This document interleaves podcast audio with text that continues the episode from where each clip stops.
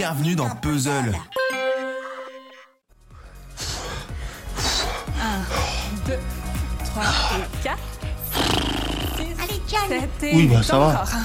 Oh, ça me saoule. 3 et 4. Voilà, voilà. Quelle joie de vous retrouver. Bonjour, moi c'est John. Et moi, c'est Jen. Et je plaide non coupable. Vous pouvez pas faire du sport normal de temps en temps comme tout le monde Vous voulez quoi Que je fasse du ping-pong comme dans tous les collèges, c'est ça? C'est à zéro à la mi-temps, je crois qu'on est parti pour un score de basket. Alors laissez-moi vous dire une chose. Vous savez, la chance, c'est comme le Tour de France. On l'attend longtemps, puis ça passe vite. Tu veux voir le match à la télé, hein? Le football, c'est le football. Le vrai, le vrai football. Second poteau Pavard Mais avant de continuer, voici un petit message de notre partenaire. Does Monday at the office feel like a storm? Not with Microsoft Copilot. That feeling when Copilot gets everyone up to speed instantly? It's sunny again. When Copilot simplifies complex data so your teams can act, that sun's shining on a beach. And when Copilot uncovers hidden insights, you're on that beach with your people and you find buried treasure. That's Microsoft Copilot. Learn more at Microsoft.com/slash AI for all. Cette semaine dans Puzzle, on a décidé de vous parler de sport. Mary vous a parlé des athlètes féminines, Julien vous a parlé du drôle de parcours du cycliste Arnaud André Perchico, bref, encore plein de super épisodes à écouter dans le métro ou dans sa cuisine. C'est génial, mais le problème, c'est que moi et le sport, c'est comme deux asperges qui se confrontent, y a rien qui se passe. Encéphalogramme plat.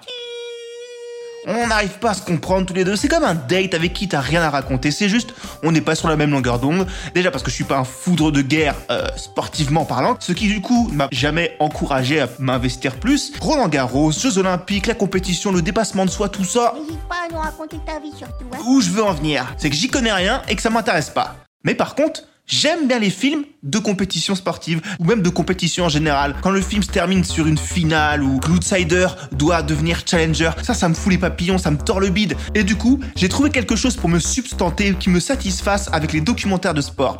Je m'explique. Ce qui est intéressant avec ces documentaires, c'est la façon de nous rendre captivants un sport, une discipline qui a priori ne nous intéresse pas, dont même on ne connaît rien. Exemple, moi avec l'intégralité du spectre sportif. Et pourtant, le plaisir devant ces films ou ces séries est de mise. Pourquoi? Parce qu'en fait, ce sont des films très scénarisés, qui misent beaucoup sur leur narration, qui utilisent les codes de la fiction en fait, où on met de côté la technique, les trucs spécifiques. On va plus chercher un angle particulier qui est souvent pas le sport en lui-même, mais l'émotionnel, l'aventure humaine, l'humain, avec des enjeux simples à comprendre pour le plus profane des spectateurs. C'est comme discuter avec un mec passionné par son sujet. Toi, c'est pas ton truc, mais le type, il est tellement passionné qu'il arrive à te rendre son truc passionnant. Et donc tu l'écoutes comme si c'était Père Castor. Comme toi. Oh, c'est chou.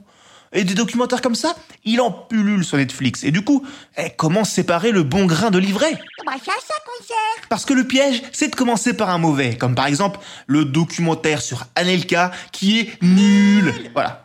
Ce sera ma chronique sur le film, c'est nul. Et ça peut donner une fausse idée de ce que ce genre d'émission peut être. Et se dire, ouais, c'est vraiment pas pour moi tout ce qui touche au sport, etc. Faux, faux. Comme disait un célèbre youtubeur prénommé Norman fait des vidéos, l'idole des jeunes dans une autre. Tant de documentaires pour une seule vie et pour une seule plateforme. Mais heureusement, On est là. bah ouais, je veux dire, il y a même une série sur Snoop Dogg qui gère une équipe de football d'enfants défavorisés. Il y aura forcément quelque chose qui va vous plaire. Non, ce qu'il faut, c'est par exemple se tourner vers des trucs comme, évidemment, The Last Dance, le documentaire sur Michael Jordan. Bon, est-ce que ça vaut vraiment la peine d'en parler vu que tout le monde l'a vu? Et si vous n'avez pas vu, on vous en a parlé, que ce soit votre femme, votre mec, votre boss, votre podcast préféré, enfin, votre second podcast préféré après le mien. Les nôtres. C'est cela. Tout le monde a vu, tout le monde a dit Ah ouais, c'est vachement bien en fait. Pour juger de ma bonne foi, j'ai fait un peu d'investigation. Quoi, j'ai choisi un public test en la personne de Thomas Dezer, qui est d'une neutralité absolue que je ne paye absolument pas. Non. Et pourtant, écoutez-le.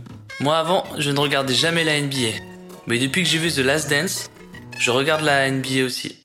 Voilà. Waouh. Vous entendez l'intensité dans ses doigts? C'est ce que je vous disais. Tout le monde a aimé The Last Dance. Tout le monde. Depuis son visionnage, votre grand-mère a même installé un panier sur la porte de son garage. C'est un raz-de-marée, on va pas s'y attarder, mais vu que c'est le plus connu, autant le citer. Et allez, même le synopsiser. Zen, fais-le, mais fais-le vite. Qu'on passe à autre chose après. Ok. Simple. À travers des images d'archives inédites, cette série documentaire en 10 épisodes suit de l'intérieur à saison 97-98 des Chicago Bulls. Plus vite Chicago Bulls en route vers leur sixième titre en 8 ans et propose un portrait intime et sportif de Michel Jourdain. Plus vite Oh oui, bah c'est des mecs qui jouent au basket, quoi. Parfait. Si vous voulez voir un documentaire déjà culte sur les légendes de ce sport, de la NBA, c'est The Last Dance, dispo en intégralité sur Netflix. Alors, peut-être quand même préciser qu'on parle jamais de danse, hein C'est vrai. Pas même un pas chassé, euh, rien du tout. Oui, oui, on est au courant. Non, mais je sais qu'on sait, mais j'y précise pour éviter la déception de certains qui s'attendraient à avoir plus de tutus et qui, déçus, pourraient porter plainte. Et oui, et ben on va passer à la suite.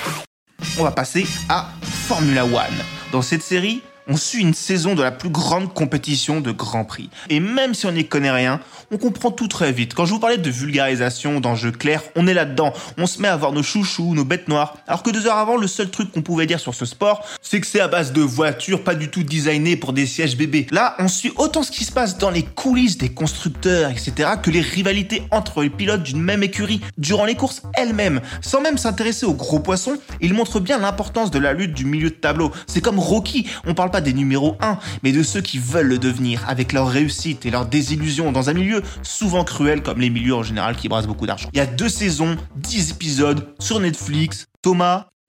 Moi avant, je ne regardais pas la F1. Mais depuis que j'ai vu Drive to Survive, je regarde la F1. Voilà. Merci, merci pour ce témoignage.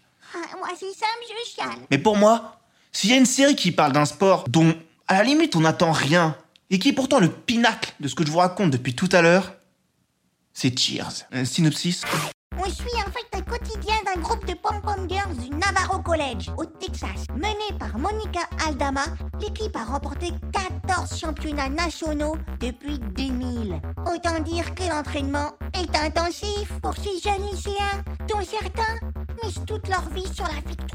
Eh oui, rangez vos idées reçues sur le monde des pom-pom girls. Quand je vous dis que ces documentaires rendraient le récit d'un bulot passionnant, Cheers, c'est ça. Avec pourtant des enjeux plus modestes au final, mais tu te rends compte comment c'est ouf comme discipline, qu'on parle d'athlètes d'exception. Et pour le coup, ça se regarde vraiment comme une série. Il y a tous les ingrédients. Du drame, des rebondissements, de la tension, une galerie de personnages, entre guillemets, touchants, ou au contraire, plus ambigus. Coach Monica Aldama, je parle de vous. Des valeurs, vous serez à fond dedans. Et je vous le certifie ou remboursez. Euh, Thomas, Moi avant, je ne regardais jamais les pom-pom girls à la mi-temps des matchs. Mais depuis que j'ai vu Cheers, je regarde les, les pom-pom girls aussi à la mi-temps des, des matchs. Bah, je crois qu'on a saisi l'argument. euh, Moi avant, je ne regardais jamais les orques dans les eaux. Mais depuis que j'ai vu Blackfish, je regarde les, les orques dans les eaux. Du coup. Oui, bon, bah là, c'est plus du tout pertinent. Bref, vous avez aimé Whiplash, vous adorez Cheers. C'est six épisodes en plus. Tu regardes ça, t'as le palpitant qui tambourine. C'est réellement poignant et impressionnant. À côté, même Games of Thrones, c'est de la... On n'est plus du tout objectif. Je dis juste que la fin de Cheers est mieux que celle de Games of Thrones. Oui, bon, c'est différent quand même. On compare pas des dragons avec des pompons. Oui, bon, c'est différent, mais en tout cas, je trouve le traitement, la montée en intensité de la série très réussie. Et c'est pas étonnant, parce que c'est fait par l'équipe qui a réalisé également Last Chance You, toujours sur Netflix. C'est un peu le même pitch, mais sur une équipe de football américain scolaire. Sauf que là, on s'intéresse pas aux meilleurs de leur catégorie, mais plus au bas de tableau. Et pareil, c'est prenant, poignant, etc. Donc, je vous conseille ces deux séries. Soyez curieux, allez mater tout ça. Bon, bien sûr, j'aurais pu vous reparler du documentaire The Dawn Wall, le récit de deux hommes qui escaladent une paroi abrupte à la mano de 900 mètres, mais j'ai déjà fait dans un autre épisode. Mais voilà, je vous le replace vite fait parce que ça aussi, c'est intense, c'est sur Netflix et ça ne pas rater. La semaine prochaine, on range les jogging et les pompons de cheerleader et on ressort les pantalons fuseaux et les boules à facettes. Parce que ce sera une semaine spéciale années 80. Get down, Saturday night. En attendant, on vous souhaite une bonne fin de semaine. Faites du sport, c'est bon pour la santé. 1, 2, et 3, et 7, et 8. Ou regardez juste des documentaires sur le sport. Vous mourrez tôt, mais vous aurez un peu de culture. Bon week-end, écoutez des podcasts, écoutez Puzzle et à la semaine prochaine.